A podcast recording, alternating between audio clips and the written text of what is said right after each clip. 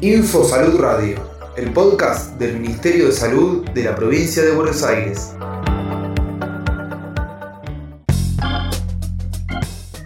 ...28 de septiembre... ...Día Mundial contra la Rabia... El 28 de septiembre se celebra el Día Mundial de la Lucha contra la Rabia en conmemoración del aniversario de la muerte de Louis Pasteur, químico y bacteriólogo francés, que desarrolló la primera vacuna contra la rabia en 1885.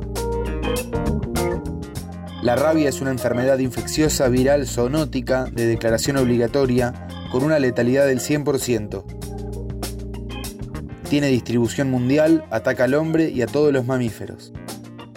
Gustavo Martínez, jefe de Departamento Zoonosis Urbanas. La rabia es una enfermedad infecciosa que se transmite de los animales a las personas. En lo que va del año, tenemos en la provincia de Buenos Aires 43 casos confirmados en murciélagos, un caso en un canino y otro en una persona. La principal estrategia para prevenirla es la vacunación antirrábica obligatoria de nuestras mascotas. Tenemos que consultar a los centros de zoonosis de cada municipio cuando un perro o un gato muerde para que se haga el control veterinario correspondiente y también se debe realizar la atención temprana de las por mordedura.